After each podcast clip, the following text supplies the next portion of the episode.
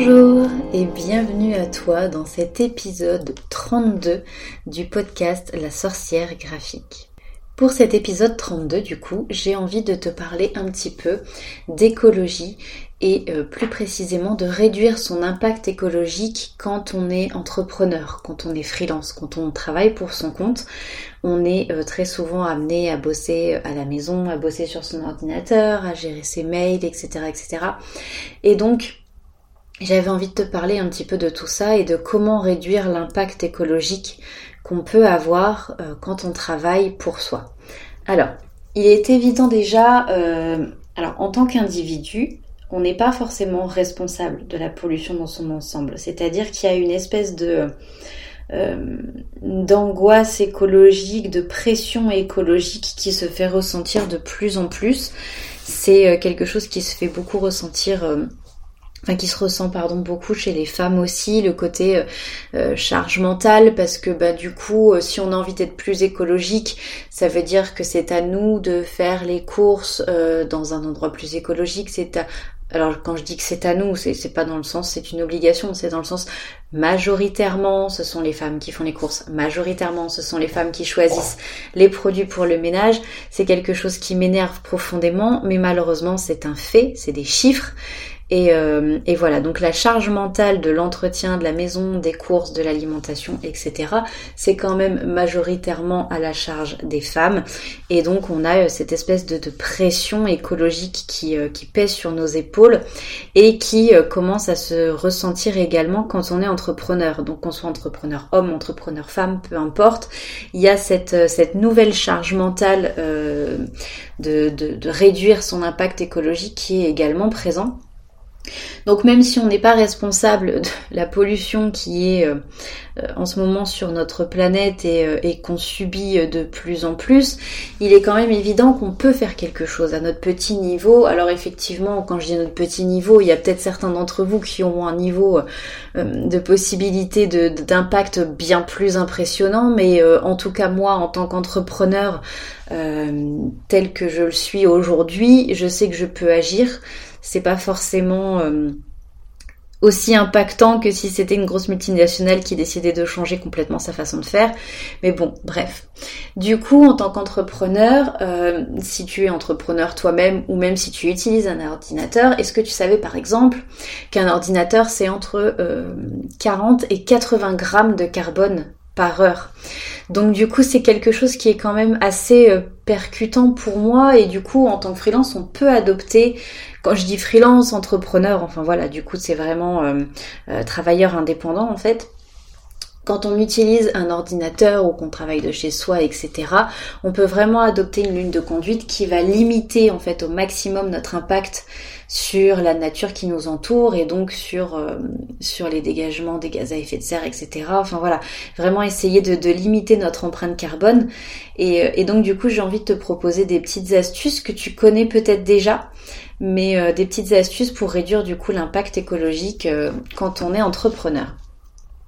Alors, on va commencer déjà par les appareils électroniques, parce que bah, forcément, la plupart des entrepreneurs, en tout cas, ont besoin de matériel électronique, euh, qu'on soit informaticien, graphiste, rédacteur, tout ce qui est les métiers du web, mais même aussi juste des, métiers euh, plus euh, plus papier, plus classiques, qui sont même pas forcément des métiers du web, mais à partir du moment où tu utilises un ordinateur ou un téléphone portable, tu utilises du matériel électronique. Donc on a forcément tous au minimum besoin d'un ordinateur et d'un téléphone quand on a une entreprise, en tout cas.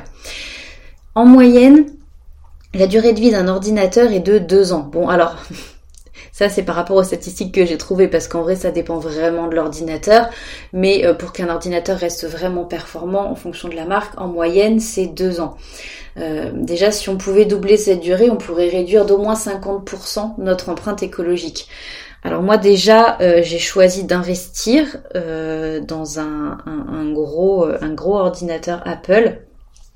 Donc j'ai investi dans un Mac, moi qui pensais que je n'irais pas dans cette direction parce que euh, le côté fabrication en Chine, etc., c'est vraiment autre chose et ça me plaisait pas plus que ça, mais ce sont des, des appareils qui tiennent vraiment longtemps dans le temps, qui sont performants par rapport à ce que je voulais en faire et donc du coup, j'ai investi euh, pour que mon ordinateur justement dure plus de deux ans.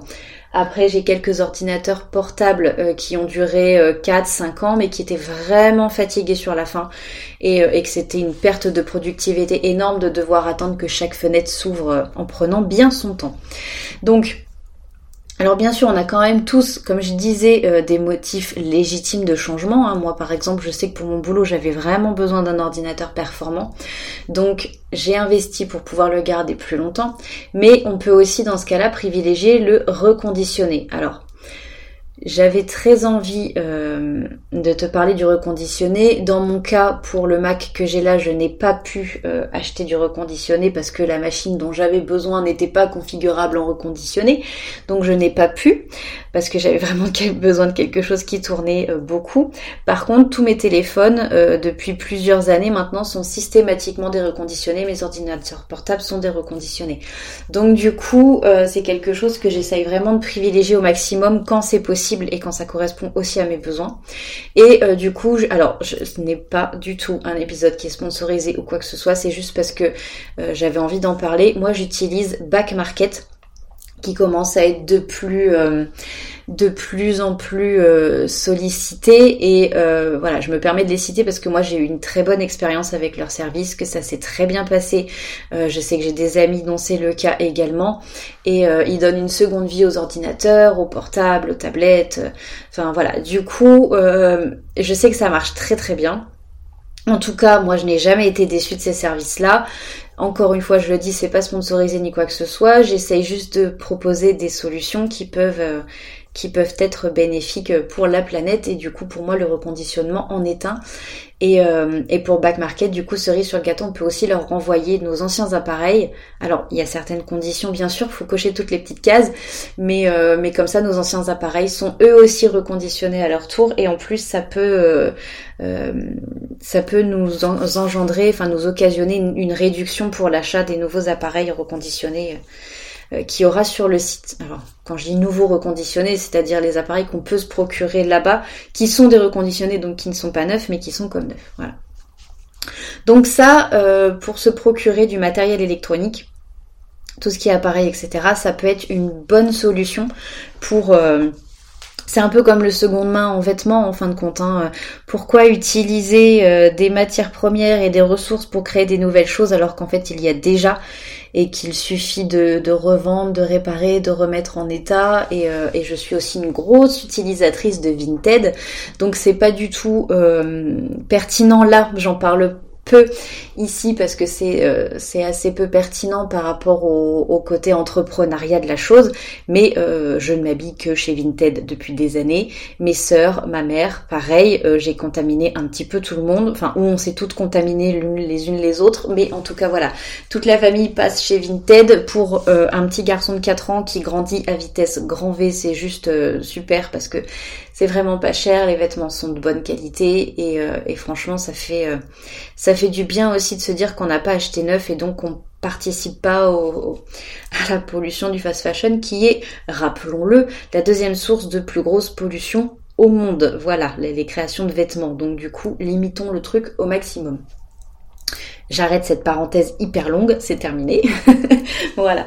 Donc pour revenir un petit peu euh, sur le côté euh, écologique de l'entrepreneur, on peut changer de moteur de recherche. Alors, si je te dis Google, je suis sûre que tu connais, tout le monde connaît Google et euh, il a, enfin, cette société a un impact écologique vraiment énorme. Euh, négativement parlant. Hein. Par exemple, deux recherches dans Google représentent à peu près 14 grammes d'émissions carbone. Hein. On rappelle que rien que l'utilisation d'un ordinateur, c'est entre 40 et 80 grammes de carbone par heure. Donc là, rien que pour deux recherches Google, c'est 14 grammes d'émissions carbone. Donc euh, c'est quasiment la même émission de carbone que l'utilisation d'une bouilloire électrique. Voilà, pour juste des petits mots qu'on cherche dans Google. Donc je te laisse imaginer un petit peu la, quantité que ça représente en termes de, recherche Google chaque année. Euh, puisque l'on peut difficilement du coup se passer d'Internet aujourd'hui, on peut déjà limiter les recherches Google. C'est-à-dire que euh, Alors je sais que ça peut faciliter la vie, mais on arrête de dire OK Google pour euh, demander des choses toutes les deux minutes à son téléphone. Euh, pareil si tu as Siri, hein, clairement on peut utiliser d'autres types de moteurs de recherche. On peut être le plus précis possible aussi dans le choix de ses mots, taper directement l'adresse d'un site que l'on connaît par exemple pour essayer vraiment de limiter les demandes à Google. Mais on peut aussi et surtout, et c'est vraiment ce que j'utilise et ce que je conseille, on peut aussi opter pour des, des moteurs de recherche plus vertueux. On a par exemple comme moteur de recherche Ecosia ou Ecogine. Alors je ne sais pas si on dit Ecogine ou Ecogine, c'est E-C-O-G-I-N-E. Euh, -E. Voilà, donc on a Ecosia ou Ecogine. Et en fait, c'est par exemple Ecosia que j'utilise, s'est engagé à reverser 80% de ses revenus publicitaires pour lutter contre la déforestation. Et, euh, et c'est vraiment top parce que vraiment quand on l'utilise, en plus on voit en temps réel, en faisant des recherches, le nombre d'arbres qu'on permet de replanter parce que vraiment ils sont, euh, ils sont vraiment très actifs dans la, justement dans le fait de planter des arbres pour lutter contre la déforestation. Ils mettent régulièrement des actions en place. On peut suivre ces actions en réel. On peut vraiment voir à quoi sert entre guillemets ce qui, ce qu'on a fait, donc ce qu'ils ont pu récolter etc. Et donc vraiment pour le coup, ils sont euh, ils sont très engagés. On a également EcoJine, du coup, le moteur de recherche qui, lui, pour le coup, est aussi français et qui fait de même, euh, qui reverse également ses revenus publicitaires à diverses associations. Alors là, c'est pas directement eux qui replantent les arbres. Par contre, ils reversent des revenus à des associations qui ont une visée écologique. Donc vraiment, euh, c'est aussi efficace que Google et au moins on fait quelque chose pour la planète et on utilise un petit peu moins d'émissions carbone. Donc, euh, donc voilà, pour moi, fait sa part, voilà. Donc, euh, donc j'utilise Ecosia tous les jours et, euh, même sur mes tablettes c'est Ecosia, euh, même sur mon ordinateur c'est Ecosia. Donc tout ce qui est reconditionné chez nous marche à Ecosia, voilà. Donc du coup c'est quand même c'est quand même quelque chose qui est complètement faisable. Ensuite, l'autre petite astuce que tu connais très certainement, on peut nettoyer sa boîte mail. Alors ça paraît anodin comme geste, mais en vrai, un mail, ça peut aller, en fonction de son contenu, de la taille, des images, etc., peut aller jusqu'à 4 grammes de carbone. Donc quand on sait qu'une recherche Google c'est 7 grammes, un mail c'est 4 grammes, euh, en gros, un mail, c'est très facile à supprimer. Un bon ménage de printemps, d'été, d'automne, d'hiver, de, de, ce que tu veux, mais un bon gros ménage peut vraiment s'imposer. Donc là, c'est vraiment le moment, et tu peux même faire pause et le, faire tout de suite, si tu as envie. Euh, on se désinscrit en fait de toutes les newsletters qu'on ne lit jamais. On vide la corbeille euh, des achats ou des réceptions de commandes qu'on a faites on vide, on vide la corbeille, on vide les brouillons, on vide tous les mails dont on n'aura jamais plus besoin, toutes les choses qui vraiment ne, nécessitent pas d'être conservées. Il y a des choses qui peuvent être conservées euh, en, ayant peur d'un litige ou des choses comme ça, mais, mais vraiment dans ces cas-là, vraiment pesez le pour et le contre. Est-ce que vous pensez vraiment que ce mail-là, vous allez en avoir besoin?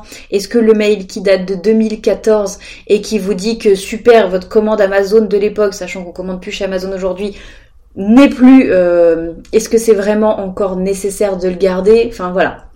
Du coup, on fait du tri, on fait un bon gros ménage, alors comme un ménage de la cuisine, hein, si tu es euh, comme moi adepte du mouvement zéro déchet, mais on, fait vraiment un bon gros euh, nettoyage dans la boîte mail. Et surtout si tu as plusieurs boîtes mail, parce que euh, c'est mon cas, en étant entrepreneur, on gère je gère plusieurs boîtes mail. J'ai une boîte mail pour mon compte en tant que graphiste.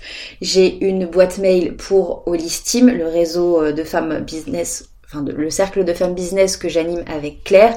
Et euh, j'ai également une boîte mail pour notre projet qu'on a avec Claire et Marine, Sacré Box, qui nécessite également de faire du tri et du ménage assez régulièrement. Donc voilà. Concernant les mails que tu envoies, donc là pas ceux que tu peux supprimer, mais ceux que toi tu envoies, tu peux euh, par exemple réduire la taille des pièces jointes, euh, tu peux éviter de mettre une image avec ta signature. Enfin bref, plus c'est léger et mieux c'est bon pour la planète. Alors moi j'ai mis une petite image, mais elle est pas lourde. Donc voilà, j'ai vraiment essayé de faire euh, de faire au mieux. Alors c'est juste que la graphiste en moi ne pouvait pas ne pas mettre une image. J'en suis vraiment désolée. C'est une très grosse déformation professionnelle. Mais enfin voilà, j'essaye quand même de faire de faire au mieux. On évite aussi, et ça c'est quelque chose que je vois beaucoup et qui me fait un petit peu dresser les poils, euh, on évite de tout imprimer. On, réserve à l'impression vraiment tout ce qui est vraiment indispensable. Si on imprime des choses qui n'étaient plus nécessaires, on les garde ensuite pour faire des feuilles de brouillon ou comme dans mon cas présent, des feuilles pour que l'enfant dessine. Voilà, c'est quand euh, en cas de confinement, c'est très pratique d'avoir beaucoup de feuilles de brouillon pour qu'il dessine dessus.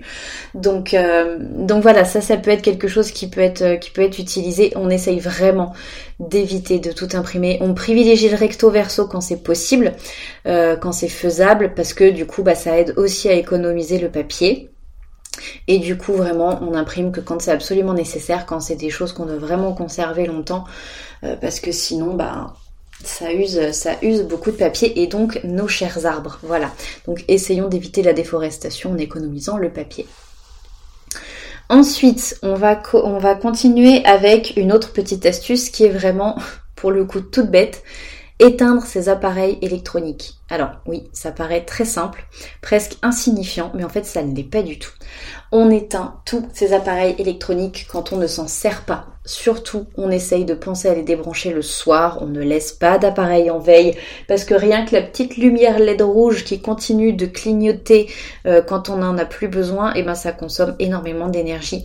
Donc vraiment, on essaye de limiter au maximum ça, euh, déjà sur votre... Euh, euh, facture de, d'électricité, ce sera déjà mieux. Et puis, et puis même si c'est pas pour ça qu'on le fait, c'est surtout que ben voilà, c'est euh, on essaye de, préserver un petit peu la planète et donc on éteint vraiment complètement, si on peut même, on débranche euh, vraiment les, les appareils électroniques le soir et électriques d'ailleurs, pas forcément électroniques, mais même électriques, les grippins, les cafetières, tout ce qu'on peut, tout ce qu'on peut éteindre, on l'éteint. Et enfin, euh, parce que quand on est entrepreneur, on est à la maison, on mange. Donc du coup, on fait attention à ce que l'on met dans son assiette. Alors ça, c'est vraiment euh, pour le coup quelque chose qui va avec encore une solution encore au-delà de juste le côté entrepreneuriat de l'écologie. Mais, euh, mais voilà, comme je l'ai déjà dit, moi j'ai commencé vraiment un mouvement zéro déchet. On fait attention à ce qu'on mange, on fait attention on fait vraiment attention à ce qu'on consomme, on essaye de consommer mieux plutôt que plus. Euh, enfin voilà, on consomme moins, on consomme mieux et, euh, et du coup ben le, midi ou enfin si tu travailles de chez toi, le midi tu fais attention à ce que tu mets dans, dans ton assiette parce que bah sur le long terme, ça va faire partie aussi de ce qui va réduire le plus notre empreinte écologique c'est le contenu de notre frigo. Ça peut être euh, hyper fastidieux, en tout cas au début, de traquer les provenances des produits qu'on achète, euh, parce que bah déjà faire les courses, hein, si t'es comme moi, c'est pas forcément un plaisir. Mais euh, mais voilà, je sais qu'on a parfois des contraintes, qu'on a parfois des budgets limités. Il faut jongler avec avec pas mal de paramètres supplémentaires, etc. Avec les goûts de chacun, avec les envies des enfants, etc. Mais mais il faut savoir, et je pense que tu le sais peut-être, la viande par exemple est terriblement néfaste pour l'environnement. Le fait de, produire une quantité tellement astronomique de viande pour qu'on la consomme, c'est quelque chose qui est terrible pour l'environnement. Ça crée une pollution et une empreinte carbone tellement énorme qu'un jour ça fera exploser la planète. je m'emballe un peu, mais bon, on n'est pas loin.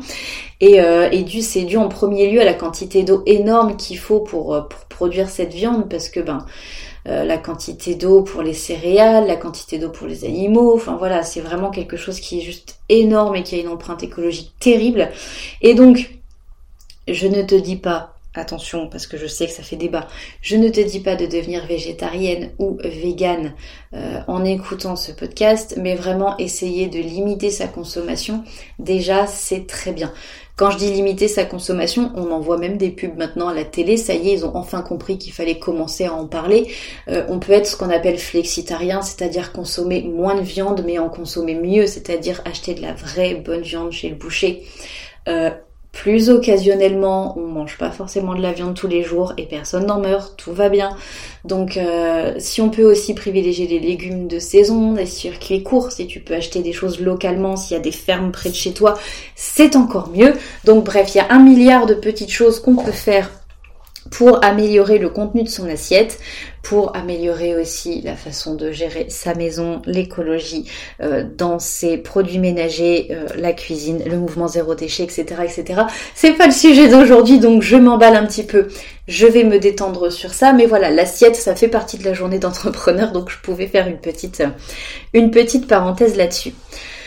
Donc en gros, euh, bah, pour conclure, il y a vraiment beaucoup de façons de pouvoir réduire son impact écologique écologique, pardon. Surtout quand on est entrepreneur. On peut aussi, et ça c'est des petites astuces, alors j'ai pas de nom encore euh, à te proposer parce que j'ai fait des recherches et c'était un petit peu infructueux. Mais je sais qu'il y a des banques qui sont par exemple plus éthiques. Donc on peut changer de banque, on peut utiliser des banques un peu plus éthiques qui utilisent euh, l'argent que les gens placent chez eux de manière un peu plus euh, morale, on va dire. Donc euh, on peut aussi optimiser son site internet pour du coup limiter les recherches Google infructueuses pour tomber sur son site. On peut bah du coup ne pas garder les mails qui ne sont pas indispensables. Comme ça on évite de surcharger les serveurs qui conservent les mails et qui eux pour le coup consomment vraiment beaucoup d'énergie. On peut laisser son PC portable se vider complètement de sa batterie avant de le brancher sur secteur pour ne pas utiliser trop d'électricité. Si on travaille à la maison, comme c'est mon cas actuellement, euh, et c'est quelque chose que je fais alors essentiellement en hiver parce que le reste du temps on chauffe très peu, mais euh, ne chauffer principalement que la pièce où on travaille, où on se trouve pour travailler. Donc moi notamment c'est le bureau que je chauffe principalement dans la journée, plutôt que de faire chauffer toute la maison pour garder euh, bah, une température de 20 degrés toute l'année. Euh, enfin voilà, c'est juste quelque chose qui pour moi est un peu aberrant. Donc je ne, je ne chauffe que la pièce où je travaille et si j'ai encore un petit peu froid, eh bien j'ai des plaids que je mets sur mon épaule, enfin sur mes épaules, ou alors euh, j'ai des gros gilets. Enfin voilà, il y a, toujours des solutions pour, pour essayer de faire attention à l'empreinte écologique qu'on laisse. En fait, le maître mot de cet épisode, c'est surtout qu'on peut tous et toutes faire quelque chose à notre échelle. Du coup, j'avais envie de te dire, de te, raconter la petite légende amérindienne que tu connais peut-être très certainement parce qu'elle est vraiment très très connue et que j'en ai déjà parlé plusieurs fois sur mes réseaux sociaux. Mais je vais te raconter cette légende amérindienne du petit colibri. Donc un jour, il y eut un immense incendie de forêt. Tous les animaux terrifiés, atterrés, observaient impuissants le désastre. Seul le petit colibri s'activait il a, en allant chercher quelques gouttes avec son bec, vraiment quelques petites gouttes d'eau pour les jeter sur le feu. Après un moment, le tatou, qui est vraiment agacé par cette agitation dérisoire, lui dit Colibri, tu n'es pas fou, ce n'est pas avec ces gouttes d'eau que tu vas éteindre le feu. Et le colibri lui répondit Je le sais, mais je fais ma part. Sous-entendu que si tous les animaux s'étaient mis à faire leur part du taf et qu'ils avaient tous pris un petit peu d'eau, eh ben peut-être qu'ils auraient réussi à éteindre le feu. Donc c'est une légende, on ne connaît pas la fin de cette histoire, on ne sait pas s'ils se sont tous mis finalement à éteindre le feu, si ça a réussi, etc. Mais en tout cas, ce petit colibri, euh, dans l'histoire, j'ai bien aimé parce que bah, justement, il fait sa part. Et c'est aussi ce que nous, on peut faire. Alors faisons notre part, autant qu'il nous est possible de le faire, pour essayer de, réduire un petit peu l'impact écologique euh, qu'a notre euh, notre fonction, qu'a notre euh, le, fait de, de vivre, d'emprunter un petit peu pendant quelques temps cette terre et, et de vivre dessus. Essayons de faire ça au mieux pour préserver un petit peu les générations futures. Voilà, donc même si cette légende est très connue, même si en vrai les colibris ça ne parle pas, je trouvais que c'était une petite histoire mignonne qui pouvait être euh, facilement expliquée aussi aux enfants par exemple. Moi je sais que je l'ai déjà raconté à mon fils et qu'il avait beaucoup aimé l'histoire. Donc, euh, donc voilà, c'était une, une petite chose rajoutée parce que je trouvais que ça pouvait bien conclure cet épisode. Donc j'espère que ça t'aura plu et du coup je te retrouve la semaine prochaine pour un nouvel épisode du podcast La sorcière graphique. Bonne semaine